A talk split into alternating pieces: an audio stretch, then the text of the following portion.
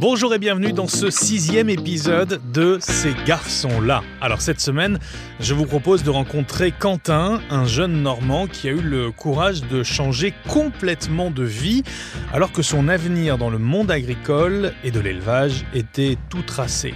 D'une enfance difficile en milieu rural jusqu'à son métier actuel dans l'audiovisuel, Quentin est la preuve d'une volonté et qu'il faut toujours croire en sa bonne étoile.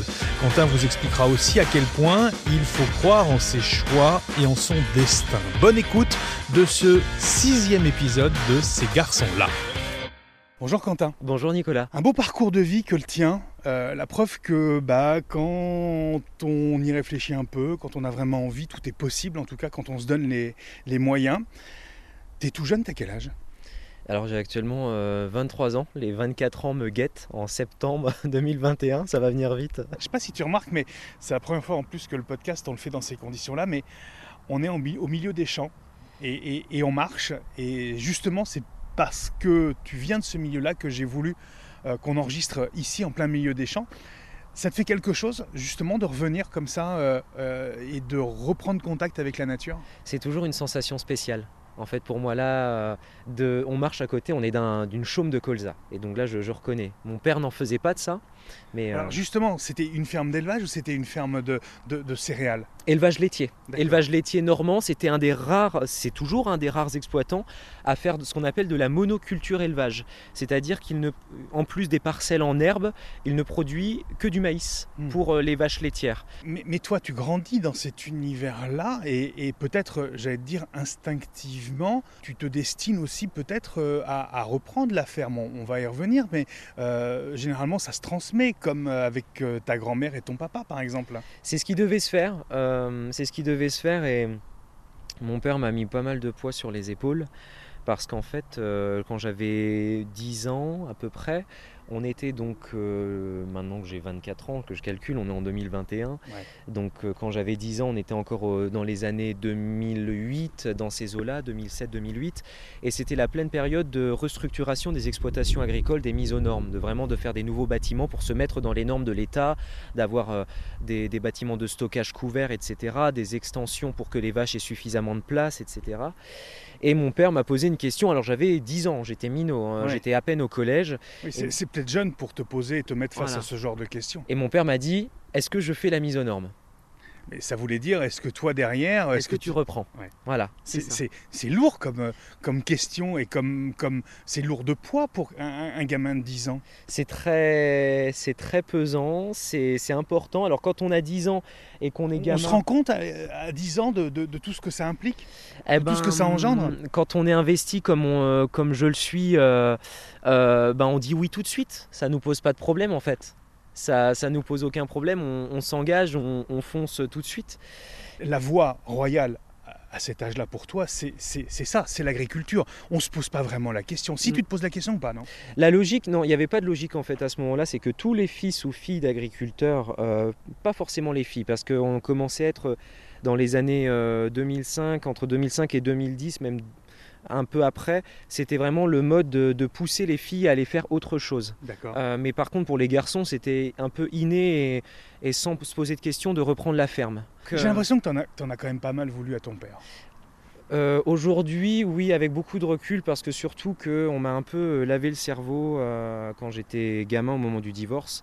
On ça a été dur quand on a, quand on a 7 ans, comme ça, et qu'on est, on est, on est tiraillé entre les deux, entre ah une maman mm. qu'on aime énormément et, et, un, papa qui du coup que tu aimes je, pense mm. euh, je l'imagine mais euh, dont on voit peut-être les travers un peu plus ben euh, comment dire que je ne me rappelle plus de l'expression mais, mais mon père n'avait que pour souhait de de, voir ma, mère morte. Donc au moment du divorce, c'était très violent et, et ma, mère, elle, elle, a, tout lâché en fait. C'est moi, c'est ça que j'ai chapeauté quand j'ai grandi, que je me suis mis à poser des questions à ma mère, arrivé mes, mes 13-14 ans, et que ma mère, je me suis mis vraiment à lui poser des questions en lui, en lui demandant comment ça s'était passé. Et elle, pour son bien, pour sa sécurité et pour ma sécurité, elle a décidé de me laisser à la ferme parce qu'elle voyait que je voulais pas venir vivre à la ville comme elle était partie en région parisienne. Pour moi, en fait, elle a pris ses distances, elle s'est protégée tant bien que mal. Et mon père est redescendu de, ses grands chevaux avec le temps parce que ma mère, même financier, n'a rien réclamé. Et, euh, euh, aujourd'hui, bon, c'est un peu, le, retour de bâton parce que, parce que mon père a eu des difficultés au niveau de l'exploitation. Je n'ai pas repris l'exploitation. Bon, c'est pas pour rien. Aujourd'hui, je me suis quand même réconcilié avec mon père. On va revenir sur tes études, Quentin, parce que tu, euh, tu choisis plus ou moins par choix, plus ou moins par volonté, plus ou moins poussé en tout cas de faire des études mm. dans ce domaine, le domaine, de, le domaine agricole. Est-ce que tu t'y épanouis quand même? Ah, au départ, ça a été un vrai plaisir. Ça a été une revanche sur la vie, en fait. C'est vrai. Parce que, le, parce que quand j'étais au collège, j'étais vraiment dans la petite moyenne. J'étais vraiment dans le, le, bas des échelons, celui qui avait vraiment du mal à se tenir à, à 10 de moyenne. Oui, t'étais pas le, le, super élève. C'est ça. Et j'avais de grosses difficultés à emmagasiner les, les infos.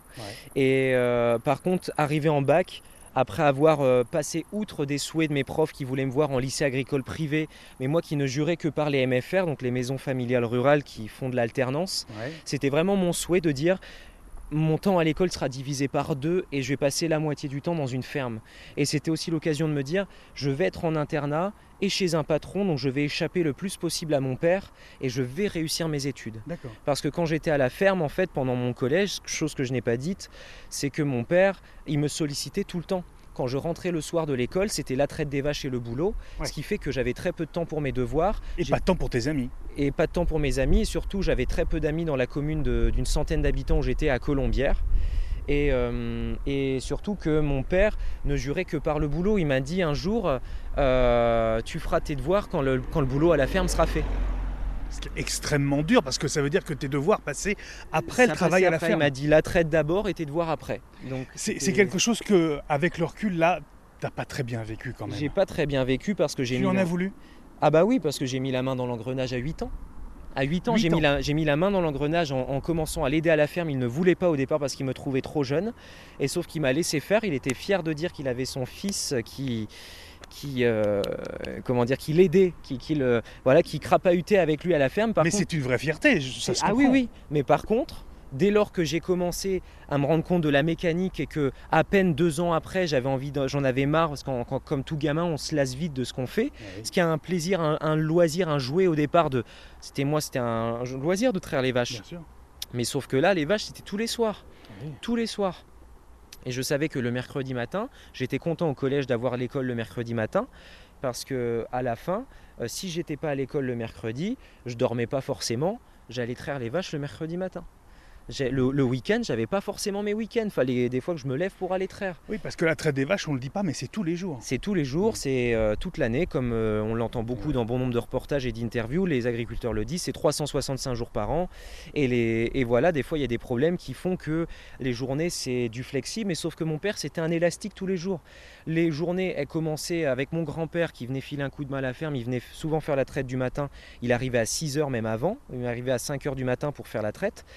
Et sauf que moi, avec mon père le soir, il était tellement long dans son travail que je me couchais, la plupart du temps, je dormais à l'école parce que je me couchais au-delà de minuit, une heure du matin. Quel regard maintenant, avec euh, de la distance et puis d'autres études et, un changement de vie, on va y revenir, mais quel regard maintenant tu portes sur en règle générale sur l'agriculture? Tu continues à quand même à zioter un petit peu ce qui se passe. Tu y as, tu y as une sensibilité particulière. Bah forcément via les réseaux sociaux parce que j'ai gardé des amis qui sont dans le milieu agricole parce que j'ai toujours euh, j'ai toujours les journaux qui sont pas loin, j'ai toujours des contacts agricoles. Mon père, parce que mm. mon père est dépendant informatiquement, il aime pas, euh, il, il, veut pas se servir d'un ordinateur. Déjà, je lui ai acheté un portable il y a deux mois de ça. C'est un miracle qu'il sache s'en servir.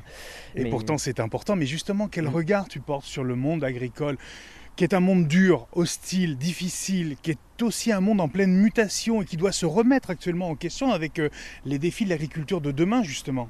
Je dirais que c'est un milieu qui fait preuve euh, à l'heure actuelle euh, d'ouverture d'esprit en fait.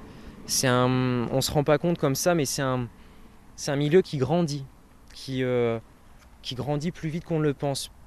Moi, du moins de mon point de vue, de ce que je suis à l'heure actuelle, c'est, quelque chose qui a beaucoup évolué et, et j'en suis heureux, même, en, même de par où je suis passé j'en reviens pas en fait dans les études après l'internat tout ce que j'ai côtoyé d'avoir rencontré des personnes bon il y a toujours des hyper réfractaires mais j'ai côtoyé en bac et en BTS des personnes qui m'ont qui m'ont porté qui m'ont soulevé même si on en prend toujours plein la gueule parce qu'on est différent parce qu'on on se démarque, mais c'est un secteur qui aujourd'hui se s'ouvre de plus en plus. C'est pas celui qui est le plus en avance. Quand tu dis s'ouvrir, c'est-à-dire? Euh, bah, s'ouvre sur la façon de travailler, s'ouvre sur mm. l'état d'esprit, sur le monde, sur la culture. Euh, l'agriculteur aujourd'hui n'est plus celui qui reste cantonné dans sa ferme. C'est celui qui, part en vacances, qui, euh, qui trouve du temps pour sa famille, qui sait s'organiser dans le travail, qui sait faire preuve aussi de modernité, qui sait optimiser son travail. Euh, qui sait aussi revenir à l'essentiel, parce qu'il y a beaucoup d'agriculteurs qui sont partis dans l'hyper-intensif, l'hyper-productivité, et il y en a aujourd'hui qui reviennent vraiment à l'essentiel, et ça c'est quelque chose euh, d'hyper important, la reconnexion à la nature dans un contexte où on, a suffisamment pourri l'environnement. Je trouve qu'il y a des agriculteurs qui, qui c'est un truc bête, hein, mais qui redeviennent terre à terre. C'est vrai? Ouais. Ah ouais. Tu vas fermer les yeux quelques secondes. Mhm. Tu vas me décrire la ferme de ton papa. Quand on rentre, en fait, on a un accès par la maison. Donc on a une grande maison euh, normande en, pierre apparente. Et dans cette maison, qui est une grande maison de, ferme qui a été rénovée quand mes parents sont arrivés là-dedans au début des années 90, eh ben déjà on, est, on rentre dans une maison où il y a Quatre, il y a quatre chambres, il y a deux salles de bain, il y a trois chiottes, euh, il y a un grenier aménageable, c'est super grand, enfin, c'est une grande maison de famille qui colle avec la ferme. Et les vaches, elles sont où? Et les vaches, en fait, elles sont à côté, elles sont, euh, elles sont à deux minutes à pied quand on, rentre dans cette cour de ferme. On, tourne sur notre gauche et il y a un grand bâtiment qui nous donne accès directement sur la salle de traite et la stabulation. Il y a, il y entre autres des travées sous lesquelles on retrouve euh, les taurions, les génisses et il y a les vaches à lait qui sont là-dessous. Alors après, pas toute l'année parce qu'il y a aussi euh, toutes les terres attenantes. Et euh, c'est une, une, SAU, ce qu'on appelle la surface agricole utile. Tout autour de la ferme, il y a euh, pas collé à la ferme, mais il y a 76 hectares, ce qui est une petite ferme considérée comme dans les petites fermes taille moyenne en, basse Normandie. et, donc euh, on, se retrouve euh, dans, cette ferme avec cette quarantaine de vaches laitières, avec tous les petits veaux qui sont à proximité. Regarde là, on est dans une petite cour de ferme, ça y est, on arrive. Ça ressemble à ça la ferme de ton papa? Il y a quelque chose, ouais. Les tracteurs, les engins agricoles, mm. les animaux sur la droite moutons là-bas aussi. Ouais, ouais. Bah ouais, c'est forcément quand je vois ce matériel, ça me rappelle des. Des souvenirs Ça me rappelle des souvenirs, de très bons souvenirs là. On... Passer une enfance à grimper sur le tracteur Alors ce genre de tracteur là qui est sans cabine, euh, j'ai pas connu ça parce que mon père était plutôt à la page. Précision, celui-ci est très vieux. C'est alors c'est un Someca. Et derrière on a vraiment le plateau, la charrette par excellence avec des, petites bottes, des, moyennes densités en fait qui sont faits par la, Massey Ferguson qui est, nichée là-bas. Donc euh, une presse à moyenne densité, c'est vraiment les toutes vieilles presses. C'est ce qui fait des bottes de paille, une presse. C'est ça, euh, voilà, la, la, botteleuse. Et, on, et, en fait, à l'époque, ces petites bottes, on les mettait en, en tipi pour les faire sécher. Et après, euh, donc on, on les, à la main, avec des grandes fourches, on les montait sur les plateaux pour les, après à la ferme les reprendre et les mettre dans les greniers et les tasser.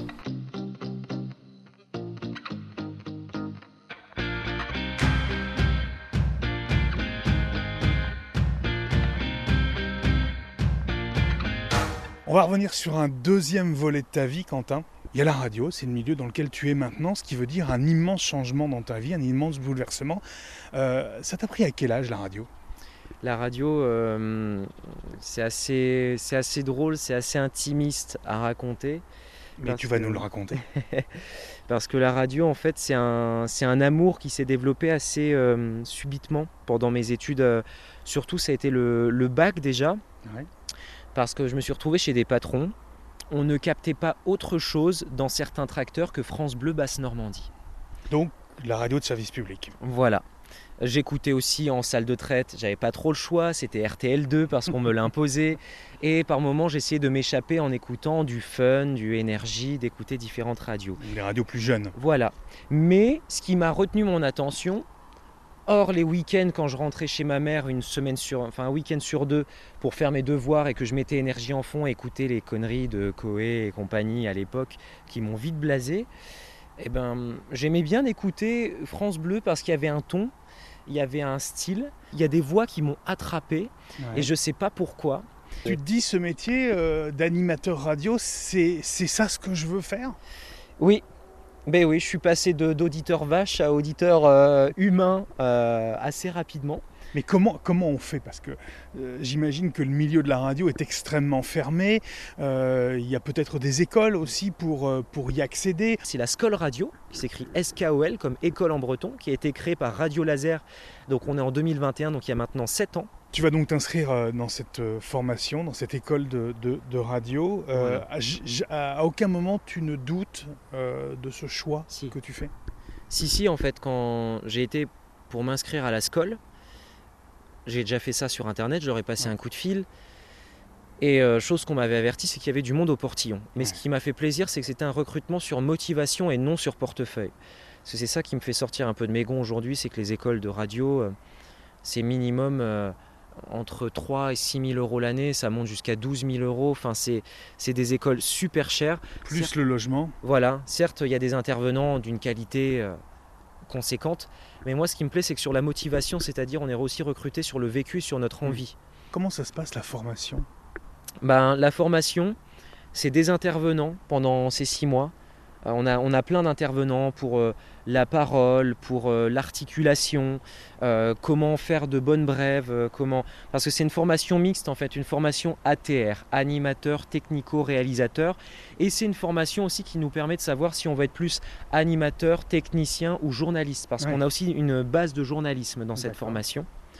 Et donc on a eu plein d'intervenants, de, ils sont, ils sont pas fachos ni quoi que ce soit. hein. Il y a eu du France Bleu, il y a eu du Europe 1, du Énergie, euh, euh, des anciens de radio. hein. On, a, on, a eu pas mal d'anciens, de personnes venant du milieu du théâtre aussi pour nous apprendre de la gestuelle, des attitudes, comment réagir face aux, aux gens, des intervenants aussi pour nous permettre de, de savoir comment se comporter en radio face à des invités, face à des auditeurs qui sont un peu qui sont un peu durs et peuvent réagir euh, durement.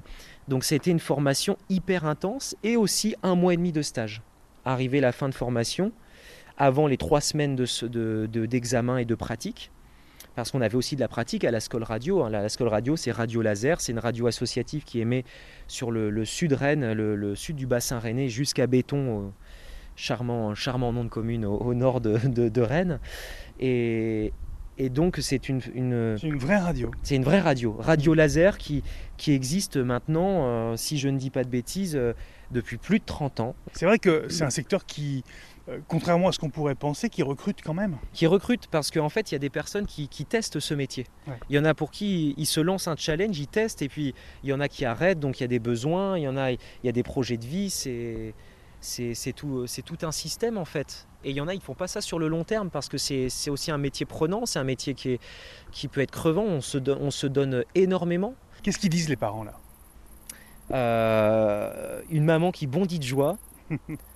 Qui avait raison finalement, parce que son fils n'allait Oui. pas faire toute sa carrière dans Ah oui, l'agriculture. Ah, ma mère a eu totalement raison. Mon, mon père, au départ, il attendait de voir ce que ça donnait parce qu'il y croyait pas. Ouais, il croyait. Pour lui, c'était pas un métier. Pour lui, c'était comme chanteur en fait. Ouais. C'était une chance sur je sais pas combien de réussir. Ménestrel, quoi, troubadour. Voilà, c'est ça. Ouais, ouais. Ce traître de pas cochère. voilà un peu le, le- le- le truc un petit peu comme ça. Mais euh, Et maintenant maintenant, mon père, oui, il voit que j'ai du boulot parce qu'il arrive plus à m'avoir au téléphone quand il veut, parce qu'il m'appelle souvent pour. euh, pour les déclarations informatiques de Cheptel de la ferme et, et je lui dis souvent, je dis là papa je suis, je suis en interview là, là je dis bah tu m'appelles à ce moment là, je suis, je, suis, je suis juste un petit peu à l'antenne là, tu vois, je suis sur un disque, je te réponds vite fait. Donc euh, il, il voit que j'ai du boulot, il voit que je réussis. euh, Et il voit surtout que tu es autonome. Parce que là, tu as, quitté vraiment Ouais. le, le, le- foyer euh, familial, etc. Et tu vis ta vraie vie. bah, je vis ma vraie vie et euh, c'est c'est dur de se dévoiler un petit peu comme ça, mais, euh, Mais tu es heureux. mais oui, oui, je suis, je suis heureux parce que mon père, je l'ai mis un peu devant le fait accompli. En fait, Ouais. quand j'ai. En fin de- c'est c'est en fin de formation que j'ai mis mon, mon père devant le fait accompli que je. Parce que je, vais- je résumer court, mais euh, je suis tombé amoureux euh, pendant la formation radio. Et, euh, et- et tellement bien tombé amoureux que la relation a duré un mois et que ça a failli me faire tout bonnement euh, arrêter la formation euh, avant la fin parce que Parce que tu es très sentimental, en fait. Tu es très fleur bleue. ben, je suis. Oui, bah, on reste dans le bleu, hein, Ouais. forcément. Je suis. Ça, euh, ça aurait pu, cette histoire sentimentale, ça aurait pu casser ton, ta formation et ton envie de, de te former? Ça aurait pu. On te sent très épanoui, là. Oui, T'es heureux? Oui aujourd'hui, ouais. Franchement, là, ouais.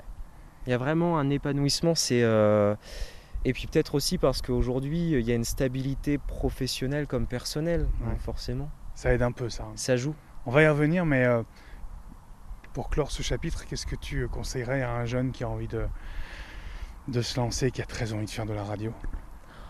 Waouh. Attention, tu as du poids sur les Mhm. épaules. euh, postule à la SCOL. Ouais. Postule.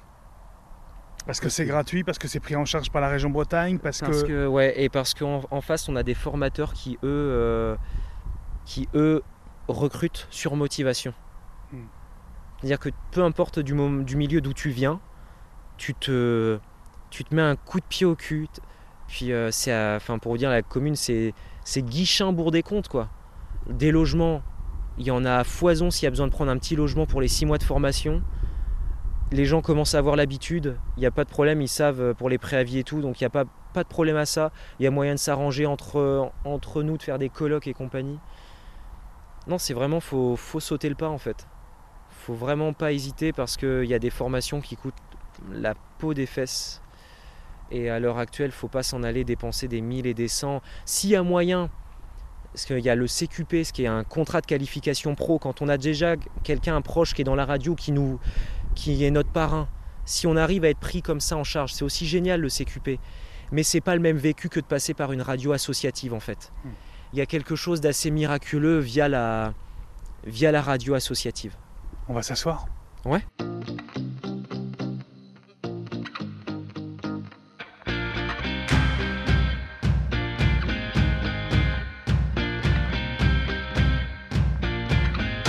Et Il y a un autre thème, et tu en as brièvement parlé tout à l'heure en parlant d'une émission de radio. Tu as prononcé le mot homosexualité.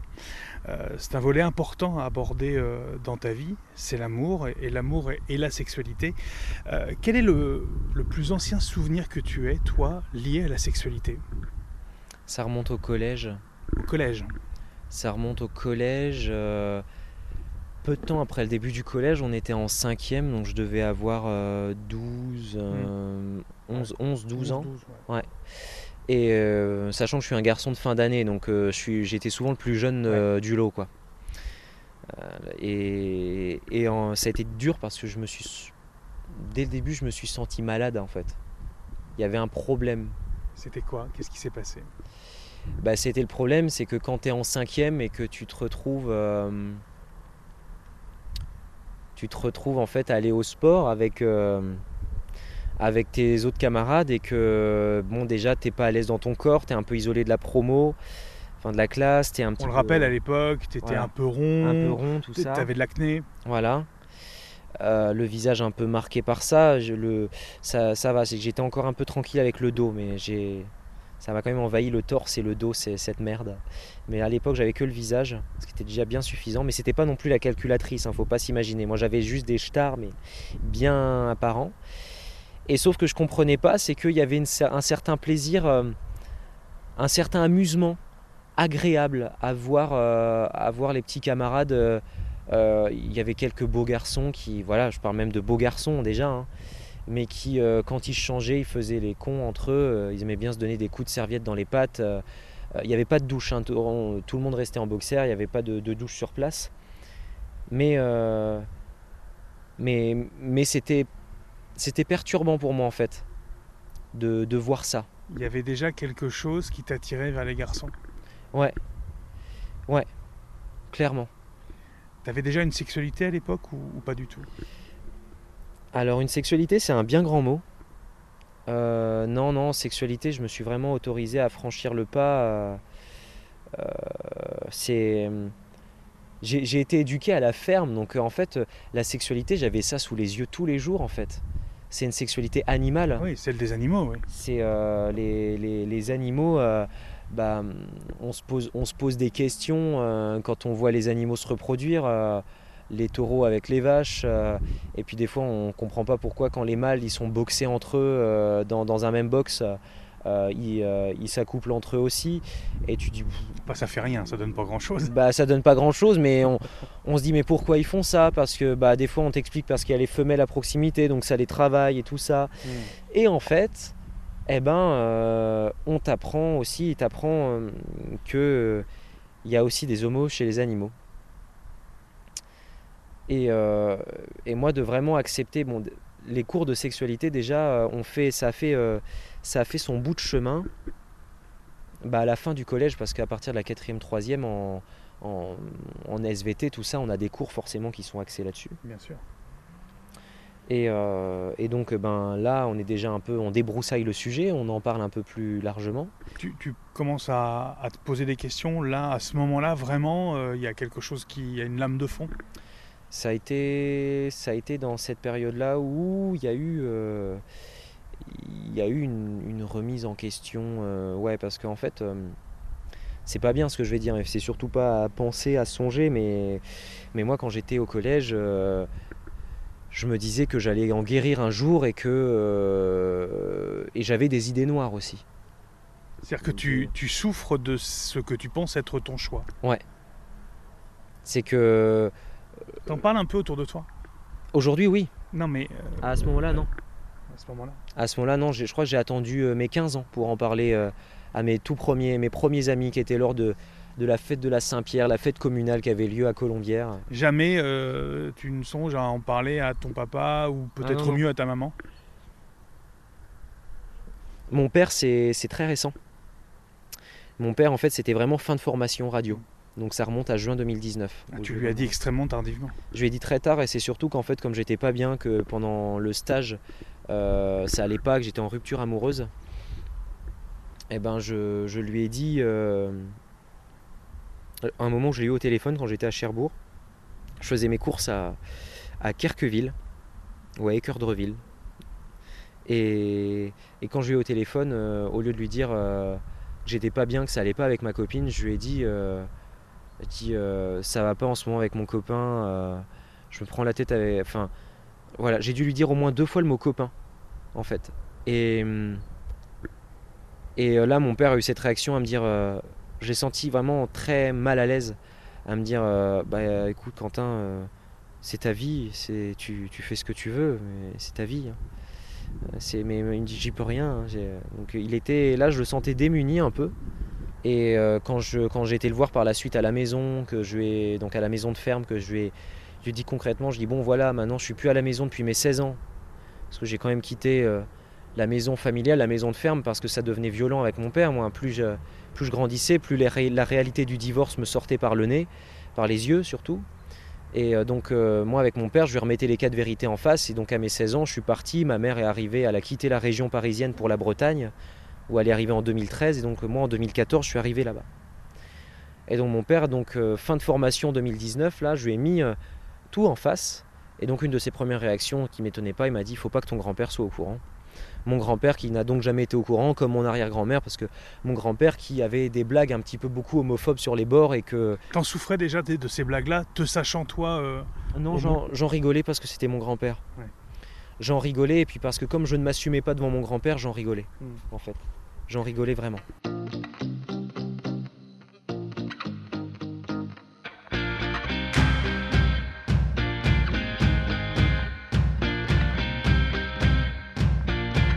justement une enfance en milieu rural, euh, comme la tienne en milieu agricole aussi, comment ça se passe? Est-ce que c'est euh, plus difficile de le, de le vivre, de l'assumer? Ah, n'a Enfance et adolescence. bah, ça a pas été une maigre paire de manches. Quoi. Ça n'a pas été, euh, ça a pas été facile parce que euh, un père donc dur avec euh, un père qui me faisait bosser à la ferme, qui me laissait pas beaucoup de place pour vivre. En fait, je, me- je ne me suis jamais assumé. euh, je, je- je- je suis parti de la commune, euh, de, de chez mon père, je ne m'assumais pas, en fait. Je ne m'assumais pas du tout. Est-ce que c'est plus facile maintenant dans, dans ton nouveau milieu professionnel, qui est donc l'audiovisuel public Est-ce que c'est plus facile pour toi de, de l'assumer et de le vivre? Ouais, clairement. C'est bête, hein. c'est- mieux vécu. C'est oui, c'est mieux vécu. C'est bête à dire. C'est con, on ne devrait pas dire ça. hein. Mais c'est clairement plus facile. euh, Même si j'ai eu autour de moi des amis, hein, des amis agriculteurs, des amis euh, fils euh, d'agriculteurs ou filles, mais je connais plus euh, fils, qui, euh, qui le vivent mieux. Il y en a qui le vivent nettement mieux, pour qui ça se passe bien. Il y en a pour qui ça a été l'opposé des clichés, où c'est la mère qui a mal réagi, le père qui a très bien réagi. Dans le cadre d'un garçon, des fois on se dit souvent c'est le père qui va mal le prendre et la mère qui va bien le prendre. Moi, mon père, bon bah voilà, il a, il a avalé la chose quand je lui ai dit, euh, quand je lui ai dit que voilà, ma relation était, était finie. C'était. T'aurais voulu qu'il réagisse autrement vis-à-vis de toi? J'aurais aimé. J'aurais aimé sur le coup, mais aujourd'hui, euh, il le tolère bien. Il me demande comment va mon ami. Euh, donc ça va beaucoup mieux. Mais à ce moment-là, je lui ai dit voilà, je lui ai mis tout dans les pattes parce que j'en pouvais plus. Et je sortais d'une rupture amoureuse. Quoi. J'étais, je m'étais fait des idées, euh, pas possible sur un garçon plus âgé que moi. Parce qu'il faut savoir que j'ai toujours aimé plus âgé parce que j'ai toujours eu plus d'aisance et de confiance envers les garçons plus âgés parce que moi-même je me sens plus âgé. Là, là j'ai pas loin de 24 ans, mais intérieurement j'ai une trentaine d'années dans ma tête.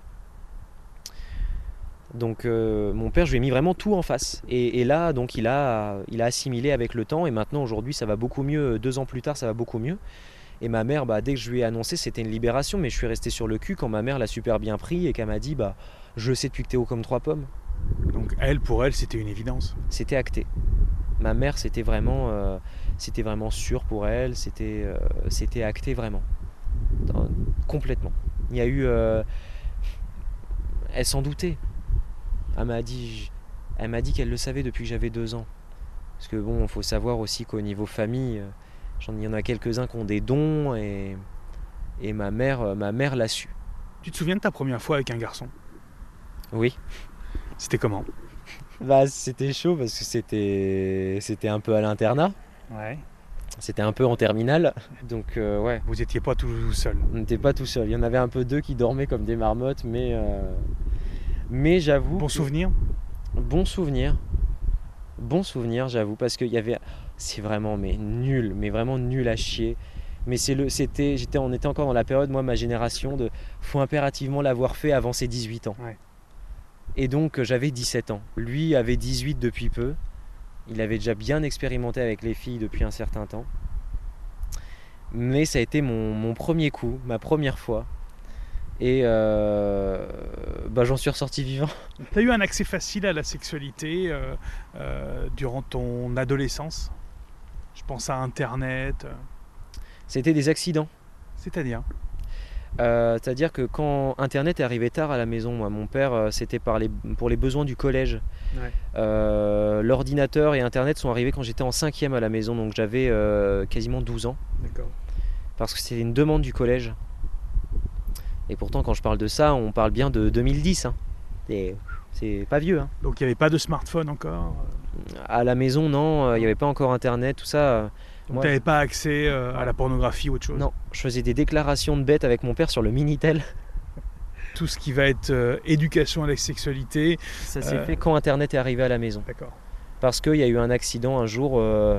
J'aimais bien regarder des conneries sur un site qui s'appelait à l'époque Les Débiles, je m'en souviens.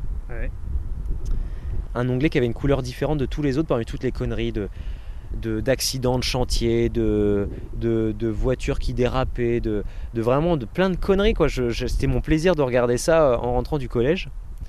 C'était mon moment de distraction, j'avais découvert ce site. Et sauf que le jour où j'ai cliqué sur cet onglet, bah, j'ai vu des choses qui... euh, J'ai dit mais c'est quoi? Je me dit ouais, what the fuck? C'était le cas de le dire. Hein, parce que, Ça t'a marqué, ça t'a bah, choqué Au départ ça m'a choqué. Tu t'es dit c'est pas c'est pas ça. Ouais, je me suis dit mais. Euh... C'est pas ce que je veux. Ouais. Je me suis dit non non, je me, je me suis vraiment dit mais mais c'est quoi ce truc quoi? Je me suis dit mais mais non, je dis mais c'est vraiment ça va vraiment pas. Donc en plus j'étais dans cette période où où je m'estimais malade, donc euh, je me disais euh, je commençais à découvrir ma sexualité et je me disais waouh un garçon tout nu c'est ça. Euh. parce que bon. Au départ, sur leur onglet qui était réservé aux moins de 18 ans, j'étais tombé sur des, versions hommes-femmes. Et, j'ai, avant de tomber sur ce truc-là, sur cette, euh, je parle vraiment d'un truc, cet onglet euh, dédié aux hommes, et c'était quelque chose d'assez, d'assez space, quoi, de, tomber, de tomber là-dessus. Et sauf qu'il y a eu une, certaine excitation qui s'est mise à se déclencher en, voyant deux hommes ensemble plutôt qu'un euh, homme et une femme, où j'étais pas à l'aise à voir un homme et une femme en fait. Et euh, puis bah, la main dans l'engrenage était mise et c'est comme ça avec le temps que un site en a entraîné un autre et, et que ouais il y a une grande partie de l'éducation qui s'est faite avant le bac parce qu'arrivé dans les années bac, euh, oui là en étant à l'internat, milieu rural, dès la seconde, ça parlait beaucoup de cul à l'internat.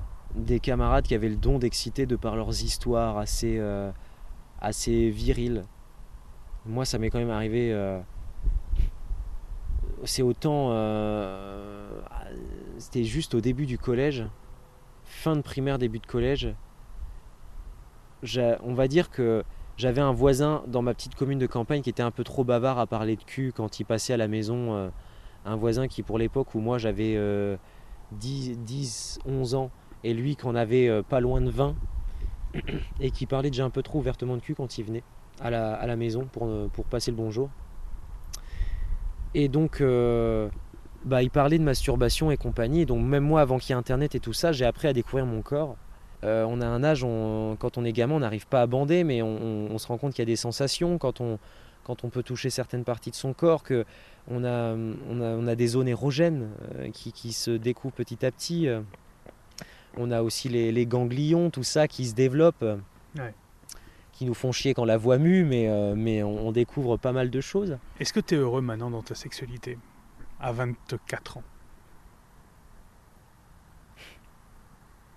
Je dirais oui, et en même temps je dirais non. Alors pourquoi non? Non, parce que euh,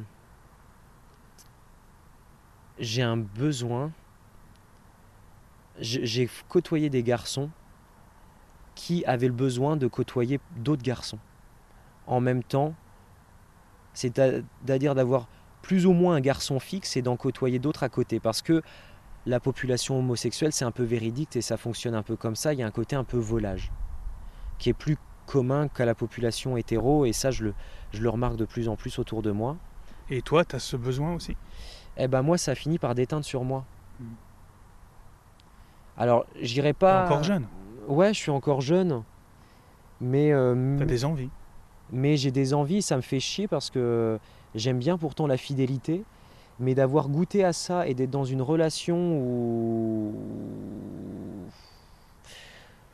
d'être dans une relation où je vis avec quelqu'un aujourd'hui qui, euh, qui, qui est, euh, qui est là-dedans, euh, qui m'a un peu poussé vers ça. Bah, lui aussi, du coup, Bah, de, euh, ça ça- ça- ça t'a ça t'a un peu incité. Quoi. bah déjà pour te faire un dessin, euh, j'ai 24 ans et mon compagnon en a 47. Hmm. On a 23 ans d'écart. Mais il n'y a pas de jugement à porter hein, en la du matière. tout, du tout. Moi j'ai j'ai- Ça, euh, après, c'est un choix. euh, Il y a des. C'est ça. j'ai déjà, on va dire que j'ai que 24 ans, mais j'ai déjà eu pas moins de 5-6 relations différentes, en plus des amourettes de passage et tout ça. J'ai donné avec garçons de mon âge, j'ai donné avec euh, plus âgés. hein. J'étais dans le graduel, j'ai fait... J'avais 18-19 piges, j'en ai eu un de 34, puis j'en ai eu un de 32, puis j'en ai eu un de 28. Donc ça descendait progressivement. Puis j'en ai eu un de mon âge qui avait, euh, 19, euh, qui avait un peu moins de 19 ans, quand j'en avais 19. Et euh, de mon âge, ça le faisait pas. Moins, moins âgé, ça le faisait pas, mais plus âgé, ça le faisait. Tant mieux. Et euh, puis bon, euh, quand même, le truc, euh, c'est que j'ai démarré quand même les rencontres par Mythique, donc Ouais. une célèbre plateforme de rencontres. Et euh, une relation qui s'est épuisée, euh, donc, parce que j'ai été, j'ai collectionné l'écart d'âge et la distance. Ouais. Mon premier copain, Vincent, avait 34 ans et vivait à Vichy D'accord. et moi en Bretagne. Ah oui. Donc voilà, j'avais été le chercher loin. Le deuxième, il était un peu moins âgé, euh, Florian, il habitait à Montpellier par contre, de ses 32 ans. Et le troisième, Morgane, avec lui ça a duré très peu de temps, pas plus d'un mois ou deux. Mais, euh, mais Morgane, lui, vivait donc euh, du côté de Pipriac. Il vit plus du tout par là maintenant. Mais Morgane, euh, donc, qui était en plus dans, le- un peu le para-agricole, il, était, il est passion pour les chevaux, travaille dans le milieu volailler. Donc moi, je me retrouvais un peu avec mes racines. Et puis 28 ans, tout ça. Mais Morgane, quand ça n'a pas marché, il m'a- orienté vers une autre appli qui était plus dédiée aux hommes, qui s'appelait Hornet, qui, doit toujours, qui existe toujours normalement. Et euh, C'est avec cette appli que tu as fait d'autres rencontres. j'ai fait d'autres rencontres. Et Tu, rencontré... tu continues à l'utiliser? Non, j'ai rencontré mon ami actuel euh, via cette appli. Donc tu as des relations euh, en plus de cette relation euh, avec ton compagnon, des Ouais. relations supplémentaires à côté, Ouais. que tu rencontres comment? Ça se fait soit via la vie de tous les jours, des rencontres, mais très rares. hein. C'est des, Ouais. des rencontres via un bar, via une soirée. Ça m'est arrivé euh, une fois, une fois avec un collègue. Euh, mais j'en suis pas fier, j'en suis pas fier même s'il y a une super entente avec ce garçon-là. Et, euh, et, et sinon c'est par appli. Une autre appli que j'utilise aujourd'hui, j'en suis pas fier parce que c'est une appli qui est très connotée euh, sexe. Et Grinder? Bah voilà. Ah bon, on peut la nommer. Oui, on peut la nommer, hein, c'est ça. Est-ce que quand même, malgré tout ça, est-ce que tu trouves un équilibre? Parce que c'est ça la vraie, euh, la vraie chose importante, c'est d'en trouver un équilibre. Bah, je trouve un équilibre dans le sens où, où je suis un peu comme un titre qui, de film qui dit amoureux de ma femme, moi je suis amoureux de mon homme. Ouais. Amoureux de mon. C'est pas mon mari, parce qu'on n'est pas marié, on n'est pas du tout pro-mariage, on n'a pas envie d'avoir d'enfants, on est. Le Pax, c'est encore loin de tout ça, mais euh, voilà, depuis deux ans qu'on se connaît, un peu plus d'un an, euh, un an et demi qu'on a commencé à vivre ensemble et euh, quasiment un an qu'on vit ensemble, Ça se passe bien? Ça se passe bien. J'ai le défaut d'être un petit peu jaloux quand même parce que c'est plus fort que moi. Bah, Il pourrait l'être aussi. Ouais, mais Il l'est pas trop. bah non parce qu'il a toujours vécu là-dedans. Voilà. Il a toujours vécu là-dedans et puis bon, euh, Et tu le savais. ouais, puis il a été vieux célibataire longtemps aussi. Voilà. C'est, euh, ça lui plaisait le côté indépendant, volage, à vivre euh, comme ça. Qu'est-ce qui te rend euh, heureux? Aujourd'hui Qu'est-ce qui me rend heureux De savoir que tout le monde se porte bien dans ma famille, que chacun a des projets d'avenir, y arrive, arrive à être heureux tout bonnement, que ma mère aille bien, que mon, père aille bien, que mon homme aille bien. Et ce qui me rend heureux, en fait, c'est d'avoir du boulot, d'avoir des collègues, de retrouver des collègues à me déplacer, vu que je bouge aux 44 coins de la France, puisque France Bleu, c'est 44 stations partout en France. Donc les voyages. Les voyages, c'est de bouger. Beaucoup de collègues comprennent pas pourquoi j'arrive pas, je veux pas me fixer quelque part. Mais je suis pleinement conscient aussi qu'un boulot à plein temps à Rennes aujourd'hui vis-à-vis de la relation que j'ai, ce serait de, de tirer, euh, de se tirer une balle dans le pied et de, de donner une certaine mort à ma relation. Qu'est-ce qui pourrait te rendre triste, à contrario, alors? Là, je pense qu'aujourd'hui, qu'est-ce qui pourrait me rendre triste à l'instant T, c'est que ma relation s'arrête. Parce que moi, je dirais que je fais partie de ces personnes que euh, le perso empiète sur le pro. Donc si ça va pas dans le perso, je ne peux pas avancer dans le pro. Dernière question, Quentin. Qu'est-ce qu'on peut te souhaiter de meilleur, évidemment? Tu as 24 ans, disons pour les... Allez, 60 prochaines années. Waouh C'est dur ça Ouais, je sais. C'est dur comme projection. Parce Qu'est-ce qu'on peut te souhaiter de meilleur pour les 60 prochaines années? J'aimerais bien en fait te dire être encore avec mon compagnon. Mais, mais en fait c'est c'est risible, c'est même impossible. Parce qu'il aurait 107 ans. C'est toujours possible. Et, et il est pas bête, il est conscient que aussi à un moment j'aurai envie d'autre chose. Mais euh, ce serait d'être heureux, de, de toujours répandre de bonnes ondes autour de moi, d'être toujours aussi amoureux. Dans, vraiment, on parlait dans 60 ans, parce que dans 60 ans, quand même, on, on se projette loin. Ça Ouais. veut dire que j'aurai 84 ans. Oui. Euh, mais, euh, mais déjà de, de se projeter, euh, ouais, si on, si on se projette à, à, à 20-30 ans, je dirais à 20-30 ans être, euh, être simplement euh, bien, dans, bien dans ses baskets, bien dans sa peau, d'avoir du boulot, euh, toujours partager de bons moments avec les auditeurs. Je dirais dans, ouais, dans, dans 20 ans, allez, de la quarantaine, être toujours sur France Bleu, parce que c'est une radio familiale avec une belle approche. J'ai toujours une pensée pour le milieu rural. Un jour, ça reviendra dans ma vie, je ne sais pas comment.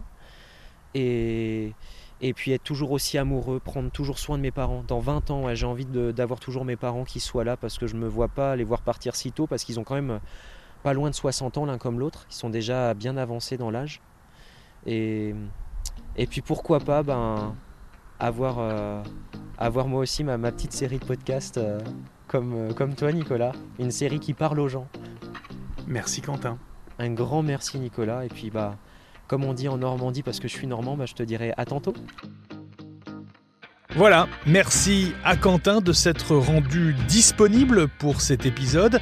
Merci à lui pour sa confiance et pour son immense générosité. Et merci à vous, bien sûr, à vous qui nous êtes fidèles, fidèles de ces garçons-là, puisque le podcast gagne chaque semaine de nouveaux abonnés. Et bien sûr, eh ça nous fait très plaisir. Pour nous retrouver, nous écrire et pourquoi pas témoigner, parler de votre vie, de votre parcours, de vos convictions, rendez-vous sur Ces garçons-là, tout simplement. Belle semaine à vous et à très bientôt pour un nouvel épisode.